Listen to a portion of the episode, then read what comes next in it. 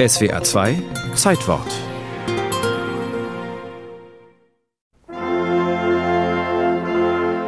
Am 6. Mai 1939 ist es soweit.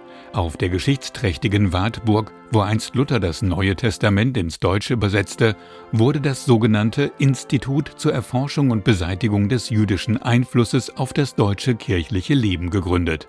Eines der ersten Projekte des neuen antisemitischen Kircheninstituts, Maria, Josef und Jesus sollten quasi arisiert werden. Dann hat man versucht, wissenschaftlich nachzuweisen, dass die Eltern oder die Vorfahren von Jesu eigentlich aus Galiläa kamen, aber so im 14. Jahrhundert vor Christi hätten dort Völker gesiedelt mit arischen Wurzeln, wie es hieß. Und erst um das Jahr 150 vor Christi seien die Juden in dieses Gebiet gekommen und die Bevölkerung zwangsjudaisiert. Erläutert Dirk Schuster, Religionswissenschaftler an der Uni Potsdam. Das umgeschriebene Neue Testament, das nun die Botschaft Gottes hieß, verzichtete auf jegliche jüdischen Bezüge. Jochen Birkenmeier, wissenschaftlicher Leiter der Stiftung Lutherhaus Eisenach, nennt Beispiele. In der Weihnachtsgeschichte ist ja so, dass Josef ins jüdische Land zum Beispiel zurückgeht. Dieser Begriff jüdisches Land fehlt dann völlig. Es fehlt auch der Hinweis darauf, dass Jesus beschnitten wird am achten Tage.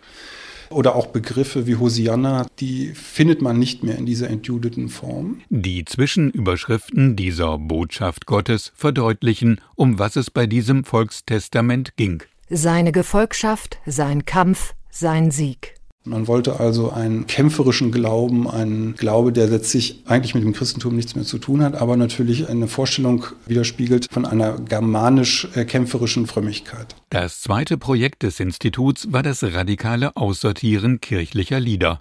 Von insgesamt 2300 untersuchten Kirchenliedern fanden weniger als 5% Eingang in ein neues Gesangbuch.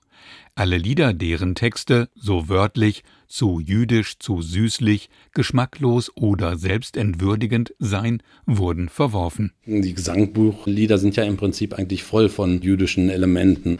Wenn man jetzt an Cherubinen und Seraphinen und ähnliches denkt, also Halleluja, Amen, all diese Dinge mussten ja irgendwie überdeckt werden. Erläutert der Detmolder Kirchenhistoriker Oliver Arnhold aber auch das Lamm Gottes wurde aus den Liedern getilgt. Jesus sollte kein Opfer sein, sondern ein heldenhafter Kämpfer.